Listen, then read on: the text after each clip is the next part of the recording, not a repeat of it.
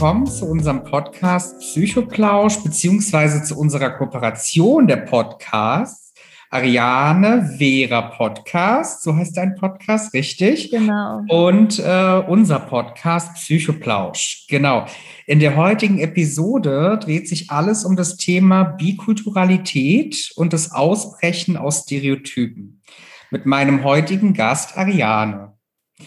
Genau. Möchtest du vielleicht kurz sagen, warum du mit dabei bist, was dich beschäftigt, ähm, ja, was dein Thema ist, über das wir heute sprechen dürfen? Ja, super gerne.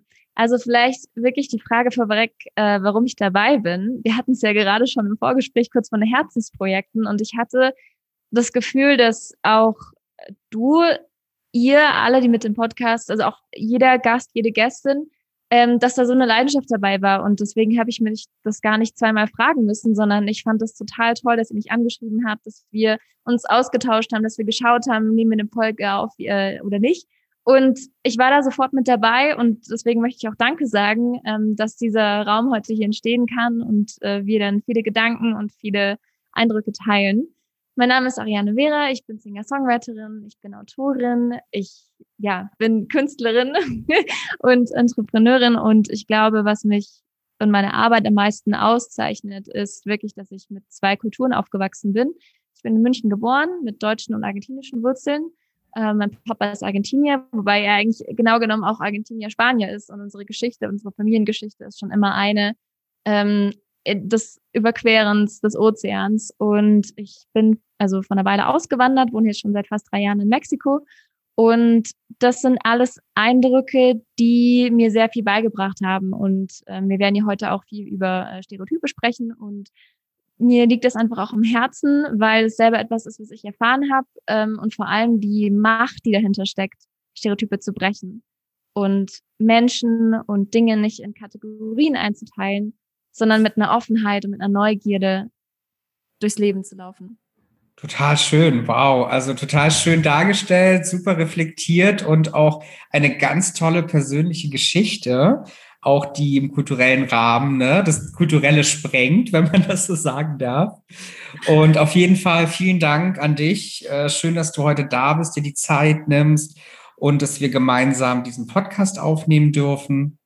Und genau, natürlich ist dieser Podcast, äh, da diese, der Podcast ja auch im Rahmen de, der Psychologie oder auch Psycholo psychologischem Leidensdruck äh, für Zuhörer, Zuhörerinnen gestaltet ist, ist es kein psychologischer oder therapeutischer Ersatz, ja, von Beratung, Behandlung, Therapie. Das heißt, such für dich bitte, wenn es ein Thema gibt mit entsprechendem Leidensdruck, auch eine passende Hilfe vor. Genau. Wie ihr lieben Zuhörer, Zuhörerinnen das Ganze auch schon kennt, startet der Podcast immer mit einem Teil von Beschreibung. Ja, was steckt da dahinter? Welches Thema wir heute durchleuchten? Genau, also was fällt euch denn ein, wenn ihr zum Beispiel an Mexiko denkt? Was ist mit Argentinien? Was denken Menschen aus diesen Ländern über Deutschland? Eure Köpfe waren wahrscheinlich voller Klischees und Stereotype über diese Länder. Mexikaner mögen Tequila, aber das Land ist sehr gefährlich. Argentinier haben gutes Rindfleisch, sind aber faul. Die Deutschen sind effizient, haben aber keinen Sinn für Humor. Während einige dieser Stereotypen positiv sind, ist es wichtig zu bedenken, wie schädlich sie auch für einen sein können. Stereotype bedeuten, dass jeder innerhalb einer bestimmten Gruppe von Menschen angeblich die gleichen Merkmale aufweist. Sie werden aus Ideen und Erfahrungen mit einigen Mitgliedern dieser Gruppe geboren und dann verallgemeinert, um die gesamte Gruppe zu beschreiben. Diese Verallgemeinerung kann dann zu Annahmen und Fehleinschätzungen, Fehlinterpretationen führen, wenn man ein Mitglied einer bestimmten Personengruppe trifft aufgrund des Mangels an personalisierten Informationen. Stereotype über Länder oder Kulturen sind nicht ungewöhnlich. Wie ich bereits erwähnt habe, gibt es einige Klischees, die viele von uns mit Lateinamerika oder Europa verbinden könnten. Dieses stereotype Denken ist nicht nur gefährlich, wenn man eine Person aus einer anderen Kultur trifft, es ist auch gefährlich, weil es unser Verständnis der Welt prägt und es in zwei Gruppen aufteilt. Eine Gruppe aus erfolgreichen, zivilisierten Ländern und eine andere Gruppe, die sich aus benachteiligten, weniger entwickelten und oft gefährlichen Ländern zusammensetzt. Wir verinnerlichen Begriffe wie Drittweltländer, Entwicklungsländer oder globaler Süden und Stereotypen bestärken die Idee, dass Länder, die zu dieser Region der Welt gehören, exotisch und traditionell sind. Aber auch arme, weniger entwickelte Länder die Hilfe von mehr entwickelten Ländern benötigen. Andererseits werden Länder aus dem sogenannten globalen Norden, zum Beispiel Deutschland, als hoch funktionierend, modern und reich angesehen. Alle diese Stereotype verbergen die komplexe Realität der Welt, in der wir leben. Wir können nicht jedes Land einfach in eine dieser Kategorien einordnen und Annahmen über die Menschen treffen, die in diesen Ländern wohnen. An der Stelle möchte ich nicht allzu viel vorweggreifen und unseren heutigen Gast sprechen lassen. Genau. Du hattest dich ja auch schon vorgestellt, ja, dass du auch bikulturell aufgewachsen bist, jetzt auch vom Wohnkontext in einem Drittland bist, so gesehen, in einer dritten Kultur. Genau. Das heißt, wie, wie fühlt sich das für dich an? Wie, wie siehst du Kultur? Also ich finde Kultur ein paar Spannendes. Ich finde, also ich habe in Schottland studiert und in Irland. Das heißt, ich war zwischendrin, bevor ich nach Mexiko gekommen bin, auch in äh, Schottland und Irland ähm, wohnhaft.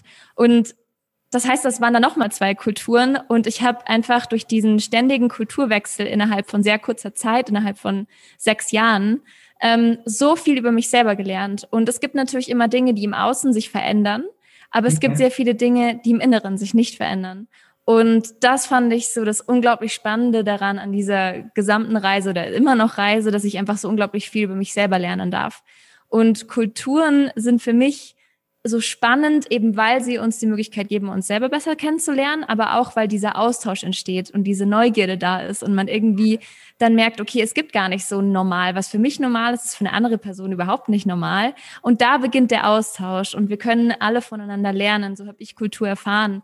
Ähm, und das ja, das finde ich total faszinierend und das ist auch eine Botschaft, die ich eben rausbringen möchte. Also lasst uns doch voneinander lernen und anstatt diese Differenzen immer zu sehen, lasst uns einfach sehen, Mensch, wir sind alle Menschen, sprichwörtlich Mensch, wir sind alle Menschen. Ja. Ähm, lasst uns doch einfach in den Austausch gehen. Okay, wow, das ist echt faszinierend. Das heißt insgesamt fünf Kulturen mit Wohnhaft. Das heißt, es ist ja so ein enormer Perspektivwechsel, so viele Eindrücke, die man gegenüberstellen kann. Total, ja, total. faszinierend. Ja, ich habe auch ganz viele Gewohnheiten einfach, also mir fast immer so ein bisschen was rausgepickt, was halt dann am meisten mit meinen eigenen inneren Werten übereinstimmt. Ja. Ähm, ich trinke zum Beispiel super gerne schwarzen Tee mit Milch. Etwas, was ich sicherlich irgendwie aus der UK mitgenommen habe. Ja. Und äh, also für mich ist wirklich der Tag einfach äh, mit ganz vielen Gewohnheiten aus eben all diesen Kulturkreisen, in denen ich mich aufgehalten habe, äh, erfüllt. Und genauso auch die Sprachen. Also ich spreche jeden Tag Englisch, Deutsch und Spanisch. Hm. Total schön, also echt faszinierend, sprachentechnisch, aber auch ländertechnisch, äh, kulturübergreifend. Das ist so ein Mehrwert. Und das heißt, du bist äh, aktuell in der mexikanischen Kultur. Genau, aktuell ja. bin ich in Mexiko. Okay, und wie ist es für dich, wenn du das jetzt in Emotionen oder Gefühle verpackst? Wie ist die Sichtweise? Was nimmt man daraus mit? Wie ist es auch überhaupt vielleicht für dich, mit Menschen zu sprechen, die mit dir vielleicht in deiner Heimatstadt sozialisiert sind? Also so spannende Dinge stellen sich gerade so in meinem Kopf auf. Ähm, wie ist es für dich? Okay, lass es mich versuchen zusammenzufassen, wie es sich anfühlt, für mich in Mexiko zu sein. Und ich bin tatsächlich das erste Mal nach Mexiko gekommen, weil ich den Tag der Toten sehen wollte. Und das war auch in dem gleichen Jahr, in dem ich einen Burnout hatte. Also mit 22 Jahren hatte ich einen äh, Burnout und ich habe mich total leer gefühlt. Äh, ich habe mir die Frage gestellt, ja, was ist denn jetzt eigentlich das Leben und um was geht es in, in dem Leben und was sind, warum bin ich hier? Also all diese großen Fragen sind einfach alle auf einmal auf mich eingeprasselt und ich habe gleichzeitig auch gemerkt, ich habe immer nach den Regeln gespielt und dann bin ich krank geworden und ich muss meine eigene Art und Weise finden. Ich muss meinen eigenen natürlichen Rhythmus finden. eine eigene Art und Weise zu leben, zu denken, zu handeln, Entscheidungen zu treffen, weil diese Regeln, die ich mal befolgt habe, die haben in Krankheit geendet. Und dann bin ich nach Mexiko gekommen zum Tag der Toten und ähm, also im deutschen Kontext ist es ja tatsächlich so, dass der Tod irgendwie nicht so präsent ist, dass es eher so ein Tabuthema ist. Ja. Und dann war auf einmal der Tod so präsent und so farbenfroh und überall hingen Skelette und es gibt dann diese zuckertoten Köpfe und es ist eine Explosion an Farben und es gibt auch bestimmte traditionelle Gerichte und also auch Explosionen an Geschm Geschmäckern und allem und dann habe ich gemerkt, Mensch, weil der Tod so präsent ist, bin ich wieder zum Leben gekommen. Und all diese Farben, die waren auf einmal wieder in mir drin und ich habe auf einmal wieder diese Lebensfreude gespürt und ich habe gelernt, das Leben zu respektieren und das Leben zu fühlen und zu lieben und aufzuwachen und dem Leben zu danken, dass ich diesen Tag erleben darf. Das ist für mich Mexiko. Okay, okay, das ist auch eine sehr, sehr schöne Geschichte. Auch dieser Perspektivwechsel der Ansicht von Kultur, Gesellschaft, was man assoziiert mit Trauer, Tod oder auch etwas Vergänglichem. Das ist echt total schön, was das auch mit dir ausgelöst hat. Und ja, da bin ich Mexiko auch sehr dankbar. ja, und ähm, wie, wie siehst du das für dich auch im Vergleich jetzt zwischen Mexiko und Argentinien? Wie sind dort die Unterschiede? Gerade wenn man auf seine Stereotype zurückgreift und selber noch nicht dort war, hat man so das Gefühl, okay, gibt es da überhaupt einen Unterschied oder leben die unterschiedlich? Ist es sehr gleich beieinander? Genau, lustig ist tatsächlich, dass also Lateinamerika beginnt ja wirklich mit Mexiko und hört dann ganz im Süden in Argentinien auf. Das heißt, ich habe quasi den Norden Lateinamerikas und den Süden Lateinamerikas irgendwie so bei mir in meinem Leben. Und es gibt natürlich auch untereinander sehr viele Stereotypen. Also man sagt zum Beispiel hier immer, dass die Argentinier sehr arrogant sind. Und in Argentinien macht man sich sehr lustig über den mexikanischen Akzent. Und man merkt schon einen Unterschied. Ich meine, wenn man sich vorstellt, Deutschland passt ungefähr fünf, sechs Mal in Mexiko also die Distanzen sind einfach riesig und da kommt ja dann noch, also äh, es geht ja dann runter nach Zentralamerika und dann Südamerika. Also es ist riesig. Trotzdem kann man davon also ausgehen und man spürt es auch, dass es eine lateinamerikanische Kultur gibt und dass es irgendwie was mhm. Lateinamerikanisches gibt, was wir alle gemeinsam haben. Und das merke ich dann auch, wenn ich zum Beispiel in Deutschland bin, also außerhalb Lateinamerikas, wenn man sich da über den Weg läuft, da ist sofort irgendwie eine, eine Ebene da und da ist sofort irgendwie eine Ebene von Verständnis da, auch ähm, wenn es dann unterschiedliche Länder sind, auch wenn dann irgendwie äh, Menschen aus Kolumbien und äh, Menschen aus Honduras oder Menschen aus ähm, ja, Argentinien immer aufeinandertreffen, man kann dann schon davon sprechen, dass es eine lateinamerikanische Kultur gibt. Aber es gibt Unterschiede. Also ich merke das, wenn ich mit meinem Papa spreche, der ist ja aus Argentinien, und wenn ich ihm dann Dinge aus Mexiko erzähle, dann ist das für ihn eine ganz neue Welt und dann ist es für ihn ganz faszinierend, dann einfach die mexikanische Kultur nochmal näher kennenzulernen, yeah. ähm, weil es tatsächlich einfach zwei verschiedene Kulturkreise sind, auch wenn sie natürlich im Rahmen von Lateinamerika sind. Ja, ja, spannend, spannend. Das heißt, wenn, wenn du jetzt auch so gesehen äh, in Argentinien oder Mexiko unterwegs bist, ja, ist es auch für dich irgendwie auf dem, vom Aussehen her oder von der Attraktivität auch nochmal irgendwie ein anderes Feedback? Wirst du anders wahrgenommen? Also ich werde immer als Deutsche wahrgenommen. Einfach von meinem Aussehen.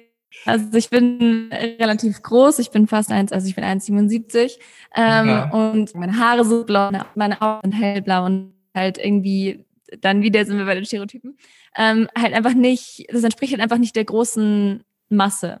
Und deswegen steche ich einfach immer hervor. Und es ist mir auch schon ganz oft passiert, dass ich halt gefragt wurde, äh, ja, woher kommst du denn? Und dann habe ich gesagt, ja, ich habe deutsche und argentinische Wurzeln. Und dann war die Antwort, ah, du bist Deutsche.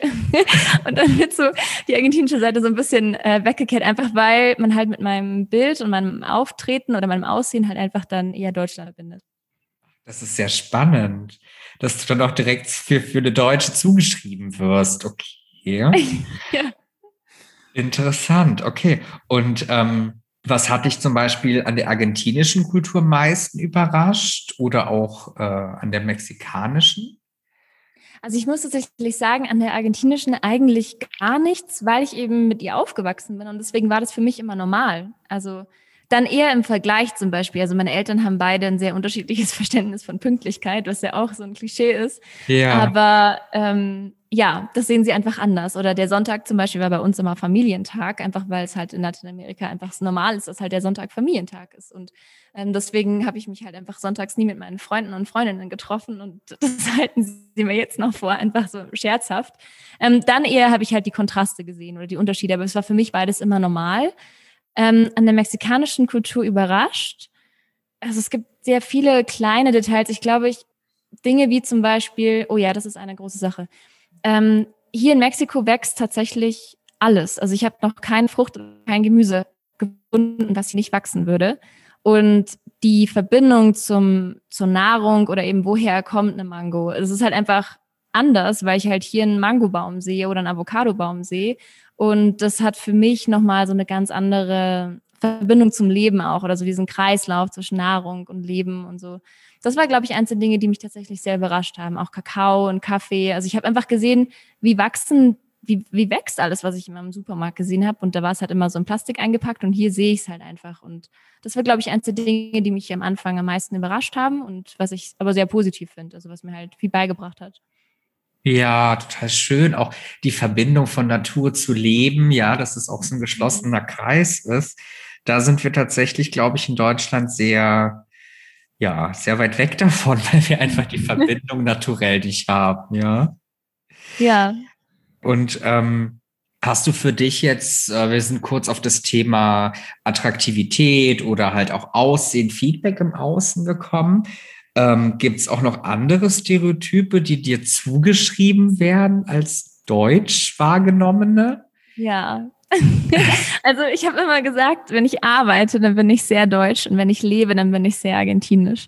Und hier ist zum Beispiel alles auch im Arbeitskontext sehr spontan und da passe ich mich natürlich in gewisser Weise an, aber für mich sind einfach ein paar Dinge einfach sehr wichtig und sowas wie halt organisiert sein, strukturiert sein, effizient arbeiten, ähm, das habe ich halt einfach total drinnen und das wird mir dann sehr oft wiedergespiegelt. Aber nicht auf schlechte Art und Weise, sondern eigentlich eher so fast in, ach, da könnte ich mir jetzt mal eine Scheibe abschneiden oder das finde ich toll, wie du das machst. Also ich habe bisher das eher so als eine Art ähm, ja Wertschätzung auch erfahren. Also jetzt gar nichts ähm, Schlechtes. Also ich meine, es gibt natürlich schon und darüber bin ich mir auch sehr bewusst. Ähm, ich habe das ja, das bekommt man halt einfach mit, wenn man sich halt mit, also ich finde, ich als weiße Person muss mir darüber bewusst sein, über Dinge wie White Supremacy. Ich muss mir darüber bewusst sein, okay, Kolonialgeschichte. Ich muss mich damit auseinandersetzen. Ich muss mich mit Themen wie Rassismus auseinandersetzen und auch die Privilegien, die ich habe. Und ich brauche meine Message von Verbindungen und so gar nicht raus in die Welt bringen, wenn ich mir dessen nicht bewusst bin.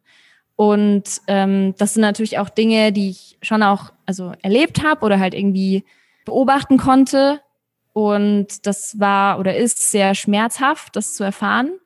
Und gleichzeitig motiviert es mich unglaublich, weil ich denke, es gibt noch so viel Arbeit zu tun und wie schön, dass ich zwischen beiden Welten stehen kann. Also nutze ich das jetzt. Das ist ein Geschenk des Lebens und das bleibt nicht einfach so auf dem Tisch liegen, sondern damit äh, arbeite ich.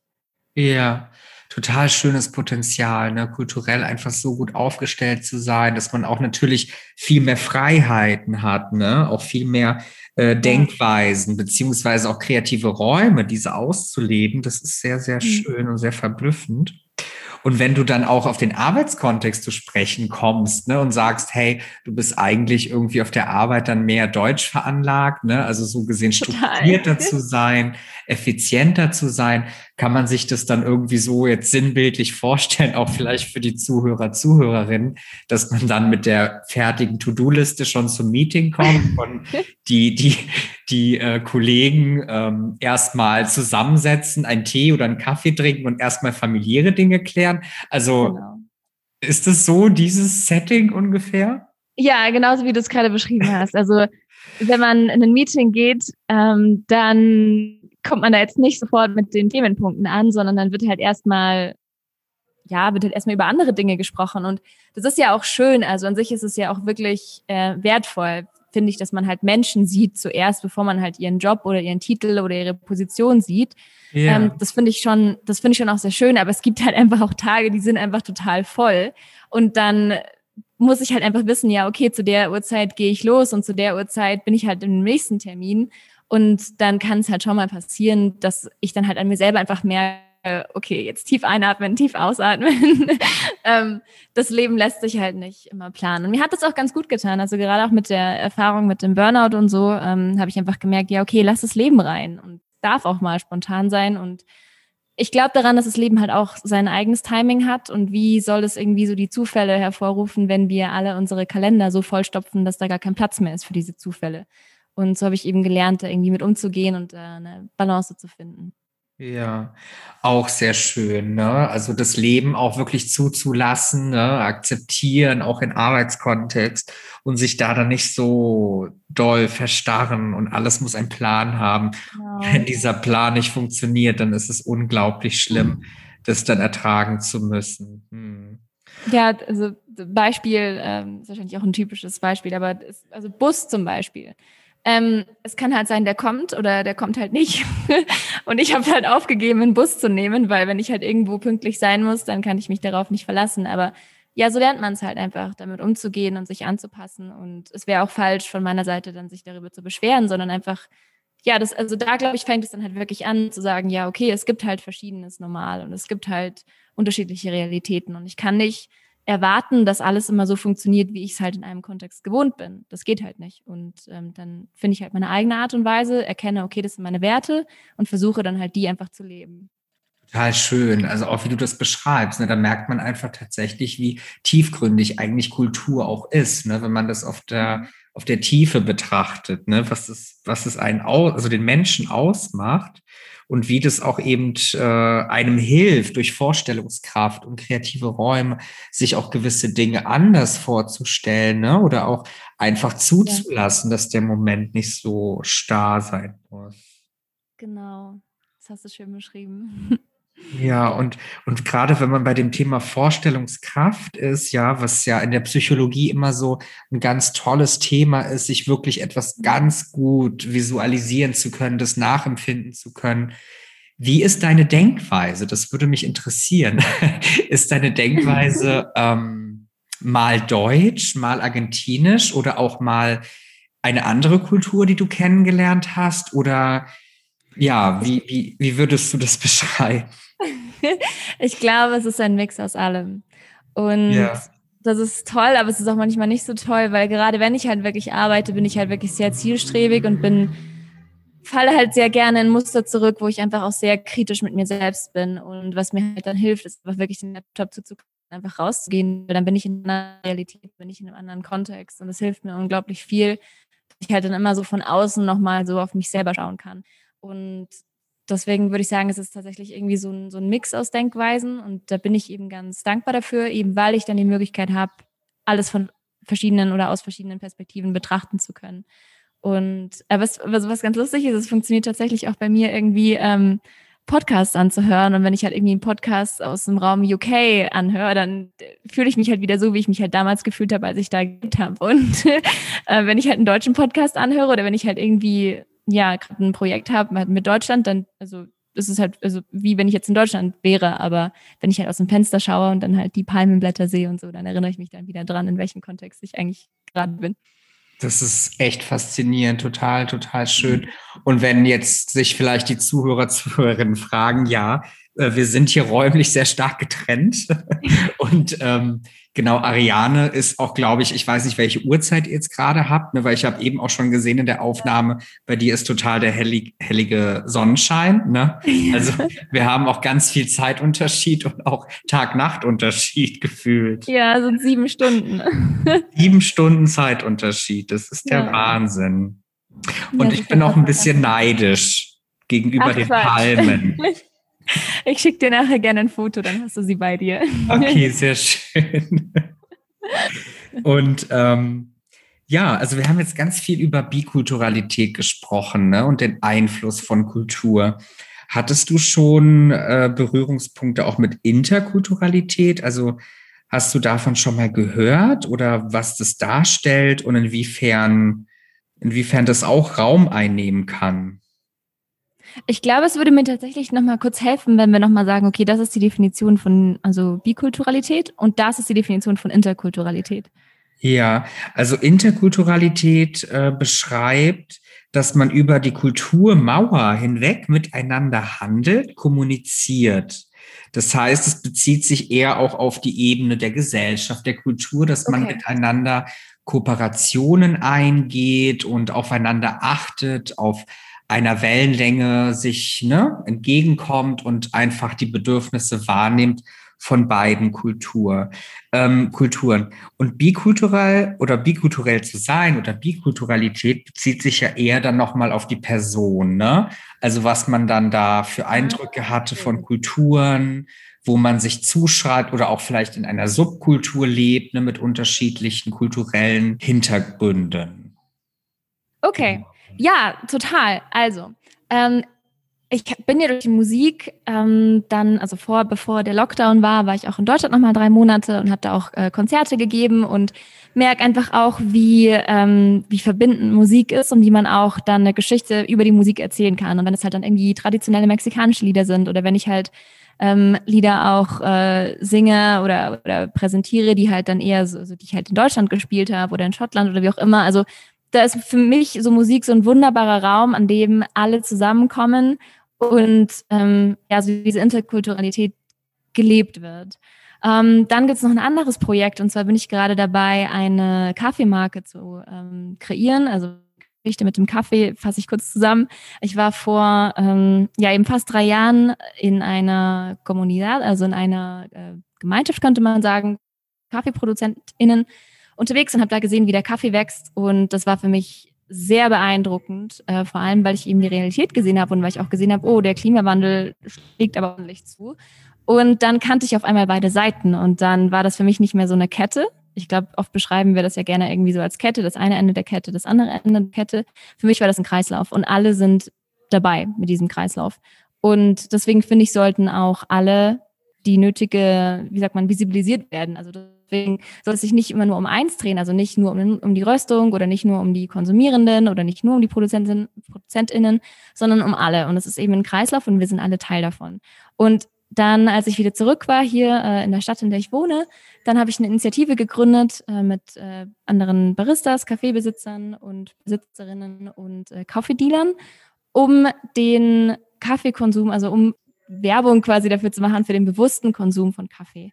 Und dann habe ich auch in Deutschland verschiedene äh, Vorträge dazu gehalten, auch in verschiedenen Städten, in verschiedenen Kontexten. Und da habe ich auch gemerkt, Mensch, Kaffee ist für mich eigentlich, so wie du es auch gerade beschrieben hast in der Definition, Kaffee ist für mich Interkulturalität. Ich finde es faszinierend, dass der Kaffee hier wächst ähm, und dass er dann in Deutschland getrunken wird. Und da ist doch so eine starke Verbindung. Und das ist doch so faszinierend zu denken, Mensch, die Kaffeebohnen, die hier in einem Kaffee sind, die erzählen so eine tolle Geschichte, so eine spannende Geschichte. Die sind über die ganze Welt gereist, bis sie hier in meiner Tasse gelandet sind. Und wenn man sich wirklich den Moment nimmt, zu denken, wow, okay, in dieser Kaffeetasse steckt so viel mehr als einfach nur Kaffee, äh, dann lebt man, glaube ich, schon, dann schaut man schon so ein bisschen über den Horizont, dann schaut man schon so ein bisschen über den, über den Tellerrand hinaus. Ja, ja, die Bewusstwerdung auch von den Prozessen, die zwischen Kulturen bestehen, ja, und dann wirklich auch gewisse Dinge nicht als Selbstverständlichkeit zu erachten, mhm. sondern auch wirklich zu hinterfragen, wo kommt es eigentlich her? Und genau das ist ein entscheidender Punkt, gerade zum Thema Kooperation, Partnerschaft, Kommunikation und Interaktion, die wirklich auch so wichtig sind in der heutigen Zeit über die kulturellen Grenzen hinweg, ja. Absolut, absolut. Und eben auch auf Augenhöhe. Und ich glaube, das beschreibt der Kaffee eben auch ganz gut. Da sehen wir halt ein Ungleichgewicht. Wir sehen halt ähm, das, was du vorhin angesprochen hast in der Beschreibung, ähm, dass es halt immer noch diese Begriffe gibt wie dritte Weltländer oder ja, das ist halt irgendwie, statt Kooperation ist es dann doch immer entweder so helfen oder ja, so eine gewisse Hierarchie ist da. Und das, glaube ich, hält uns davon ab, das zu leben, was wir leben könnten, nämlich Kooperation auf Augenhöhe. Ja, das ist ganz entscheidend, ganz wichtig. Das ist sehr schön, sehr schön dargestellt, auch, auch für einen selbst nochmal das so zu reflektieren und zu sagen, okay, ich genieße vielleicht jeden Morgen meinen Kaffee jetzt nicht nur ganz normal, mhm. sondern auch mit einem interkulturellen Gedanken. Das macht es ja. auf jeden Fall schon viel schöner. Ja. Und genau, also wenn man jetzt auch noch mal darauf eingeht, also diese Stereotypen sind ja vorhanden. Ich glaube, diese Stereotypen, die sind ein Teil von uns, ja, zum gewissen Grad, um sich die Welt einfacher erklären zu können. Ja, wir wollen alles ganz einfach halten. Wir wollen uns nicht so viel Gedanken machen über unterschiedliche Situationen und Settings, was natürlich auch irgendwo kognitiv schützt, dass man nicht überfordert wird. Aber wie kann man für sich selbst vielleicht geringe Anteile einfach mit, ne, so, so wie das Beispiel mit dem Kaffee, ne, so gewisse Momente integrieren? Oder wie kann man auch gezielt diese Stereotype vielleicht auf kultureller Ebene bekämpfen oder verteidigen? Ja, ähm, das ist eine sehr, sehr gute und sehr wichtige Frage. Ich kann das total nachvollziehen, dass es überfordernd wirkt. Ich kann das total verstehen, dass das natürlich irgendwo auch Schutzmechanismen sind. Und in meiner Erfahrung je mehr man sich dem nähert, was einem vielleicht irgendwie Angst bereitet, desto mehr nähert man sich auch der Fülle des Lebens. Und ich glaube, dass wir sehr oft vielleicht nur einen Teil zulassen oder dass wir eben auch Emotionen zum Beispiel einfach einteilen in gut und schlecht und, und dann halt natürlich eher so den guten Emotionen nacheifern und mhm. die schlechten vielleicht gar nicht da lassen. Aber wie wäre es, wenn wir das einfach umformulieren und sagen, okay, es gibt Emotionen und Gefühle und Eindrücke, die fühlen sich leichter an und es gibt andere, die fühlen sich halt ein bisschen schwerer an. Aber wir nehmen das jetzt mal alles an und wir lassen das alles durch uns hindurchfließen. Und wir nähern uns ganz langsam dem, was uns irgendwie Angst bereitet oder Unbehagen bereitet oder Fragen aufwirft. Und es ist in Ordnung, nicht alles zu wissen. Wir können gar nicht alles wissen. Es ist in Ordnung, Fragen zu stellen. Wir sollten sogar Fragen stellen. Und ähm, es ist total in Ordnung, uns auch verletzlich zu zeigen und auch äh, verletzlich verletzbar zu machen und einfach authentisch zu sein. Und ich glaube, da muss ähm, auch noch ganz viel einfach in der Narrative, in der Gesellschaft halt passieren, damit wir das alles zulassen können und damit wir das alles annehmen können. Und ähm, ja, einfach loslassen von der Idee, perfekt zu sein und alle Antworten zu haben, ähm, sondern es einfach umzudrehen und zu, und zu sagen, okay, ich gehe mit Neugierde an die Dinge heran und ich lasse diese Fülle in mein Leben und es ist in Ordnung, alle, alles zuzulassen und alles zu fühlen und alles zu spüren, weil ich dann das ganze Spektrum der Emotionen das, einfach das ganze Leben wahrnehme und erleben darf. Und was gibt es für ein größeres Geschenk, als wirklich das Leben einfach zu spüren? Nicht nur zu existieren, sondern einfach wirklich zu leben. Sehr schön, zu spüren, zu leben, für sich da zu sein, den, den Moment bewusst wahrzunehmen und nicht einfach nur zu existieren für irgendetwas, was man selber nicht benennen kann. Genau. Auch sehr schön beschrieben und mir fällt jetzt gerade auch einfach so total ein während des ganzen Interviews oder auch der Aufnahme hier vom Podcast. Man hat sich vorher irgendwie auch so einen Leitfaden zurechtgeschmiedet, ja. Und mhm. tatsächlich sind wir, glaube ich, zu 80 Prozent von dem Leitfaden abgekommen. was ich aber auch sehr schön finde und sehr schön ähm, ja sehr schön dargestellt ist. Das könnte auch so ein klassisches Beispiel sein, ne? sich auch in dem Moment ja. einfach ähm, von der Synergie leiten zu lassen, ja, und genau. welche Gemeinsamkeiten man erkennt. Genau, und wenn man sich vorstellt, dass das Gespräch so ein Eigenleben hat und man sich dem einfach hingibt und dann einfach da sein, also da, da ist für das Gespräch, weißt du, dass man das ein bisschen umdreht, dann ja. bekommt es auf einmal einen ganz anderen Charakter. Ja, total schön, total schön. Super viel Mehrwert hier, liebe Zuhörer, Zuhörerinnen, auf jeden Fall. Und wenn man sich das nochmal so anschaut, ja, da kamen jetzt so Begriffe wie bikulturell, interkulturell, und es gibt bestimmt noch ganz viele andere Begriffe wie Transkulturalität und so weiter und so fort. Ähm, wie würdest du für dich auch beschreiben, wir hatten am Anfang ein bisschen gehört, es gibt schon gewisse Vorzüge, wenn man mehr Kulturen kennt oder auch erleben kann für sich in der Fantasie oder auch vor Ort dann. Ähm, was, was für Potenziale hat es? Also welche Vorteile kann man durch kulturelle Ebenen, kulturelle Erfahrungen mitnehmen?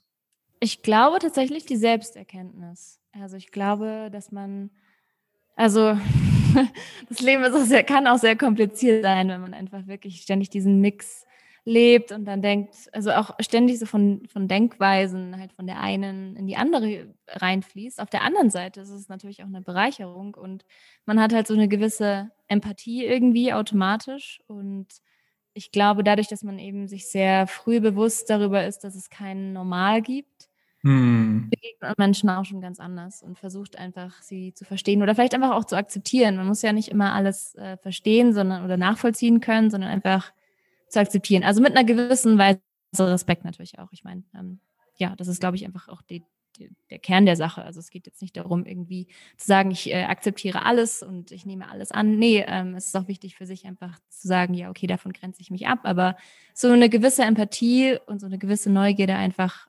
allen Menschen und, und allen Realitäten gegenüber.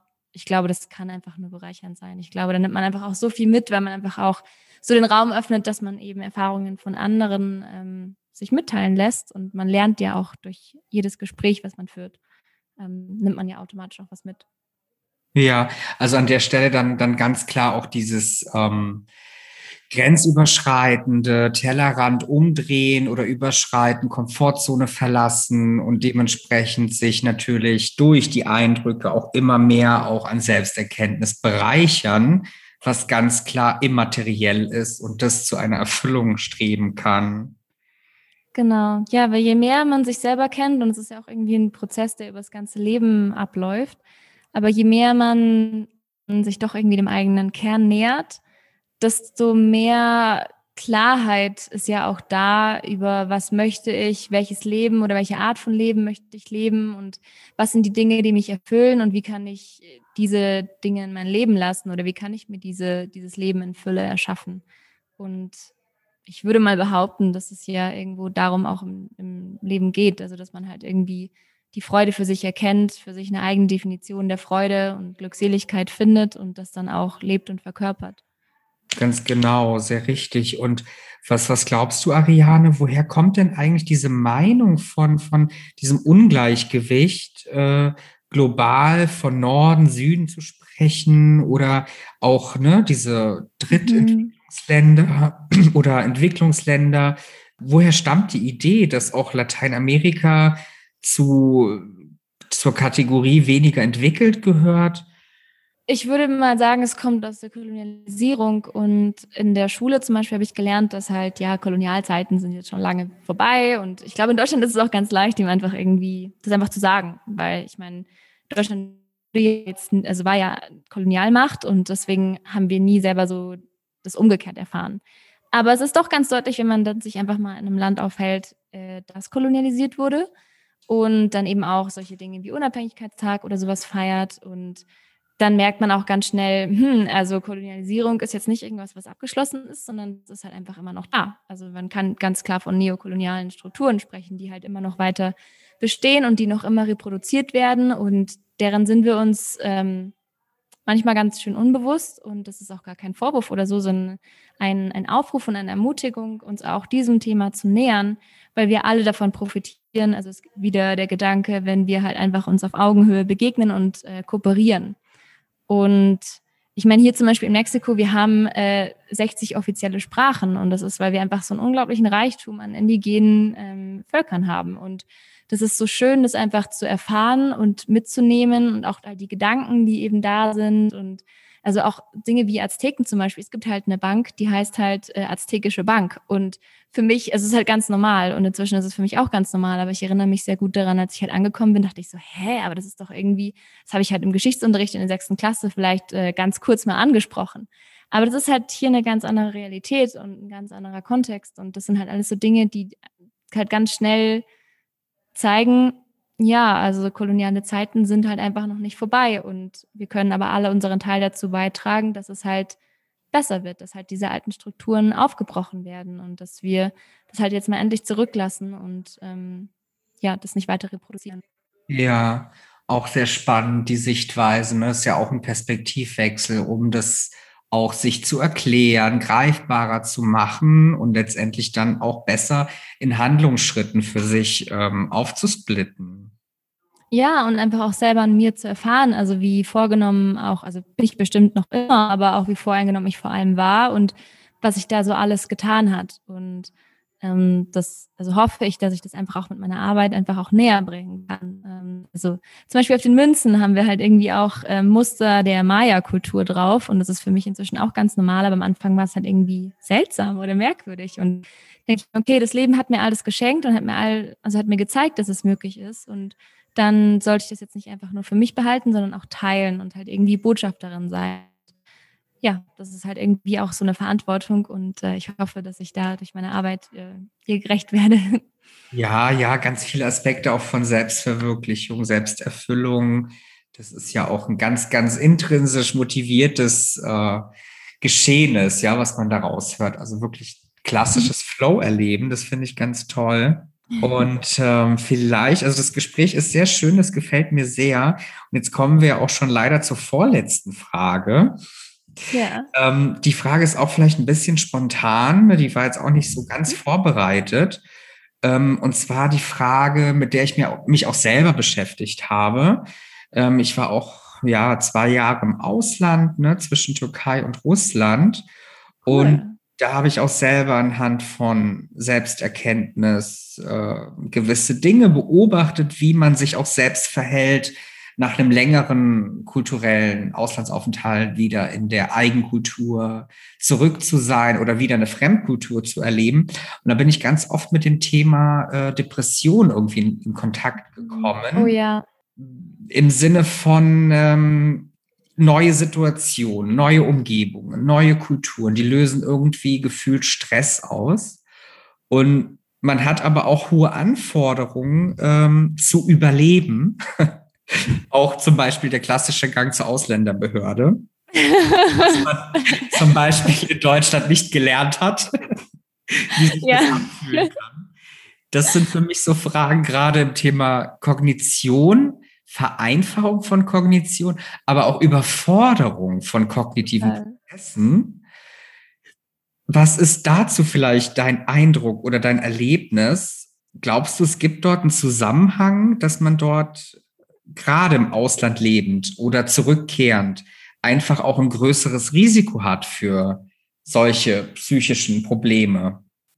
Ja, total. Also ich bin ganz froh, dass du das angesprochen hast, weil auch also in meinem äh, Bekannten- und Freundeskreis, die eben auch sich zwischen zwei Welten aufhalten, da ist es auch schon öfters vorgekommen und dann dachte ich, ah, das ist ja spannend irgendwie und also ich bin ganz dankbar, dass du das angesprochen hast, weil also ich habe das an mir selber auch mehrmals erlebt mhm. und inzwischen habe ich da auch einen ja, einen bisschen anderen Zugang, glaube ich, weil ich am Anfang das einfach abgewehrt habe und gar nicht wahrhaben wollte. Aber inzwischen weiß ich, naja, es ändert sich halt alles um dich herum und auch wie halt die Gesellschaft dich reflektiert und wie du wahrgenommen wirst. Also zum Beispiel, was für mich ganz spannend war, als ich dann wieder in Deutschland äh, war, nachdem ich dann also mehr als ein Jahr in Deutschland, äh, in Mexiko war, ich konnte einfach wieder unter der Masse verschwinden.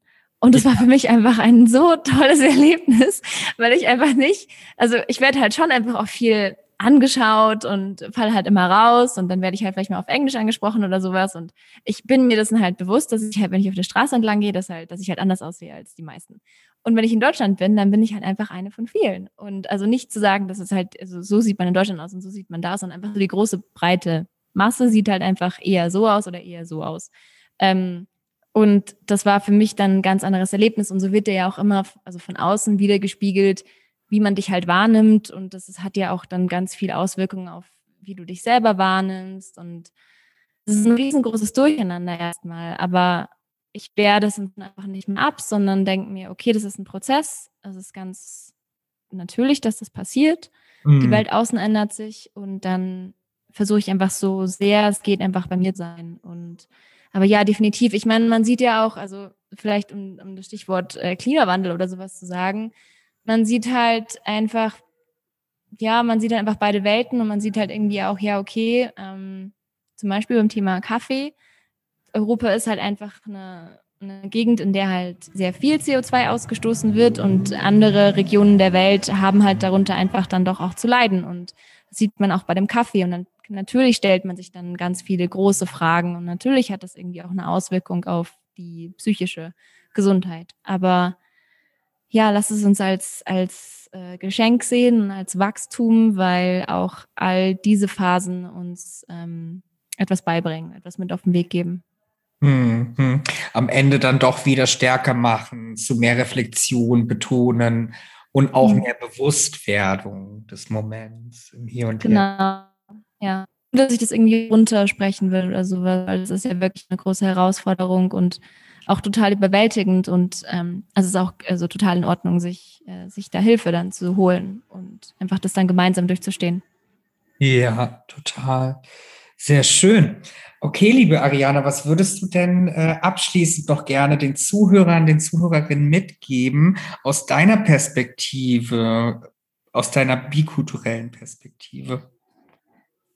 Fühlt noch viel mehr.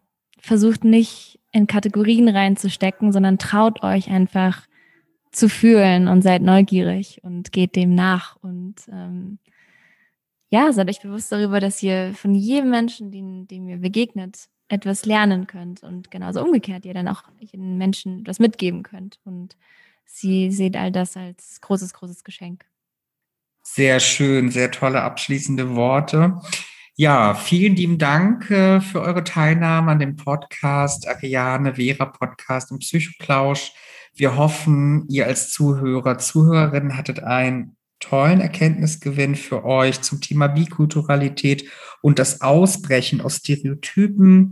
Für mehr psychologische Themen folge uns doch gerne auf Instagram und Facebook. Beide Accounts sind in der Beschreibung verlinkt. Du hast Interesse, auch mal dabei zu sein, dann melde dich doch gerne bei meinem Team und mir via Mail unter socialmedia.psychologe-bolender.de. Du suchst für dein Thema eine fachliche Begleitung, einen Psychologen, psychologischen Berater, dann besuch doch gerne meine Website und hinterlasse eine Kontaktanfrage. Ich freue mich sehr darauf, auch an dieser Stelle zur Verdeutlichung. Ich kenne meine fachlichen Kompetenzen und Grenzen.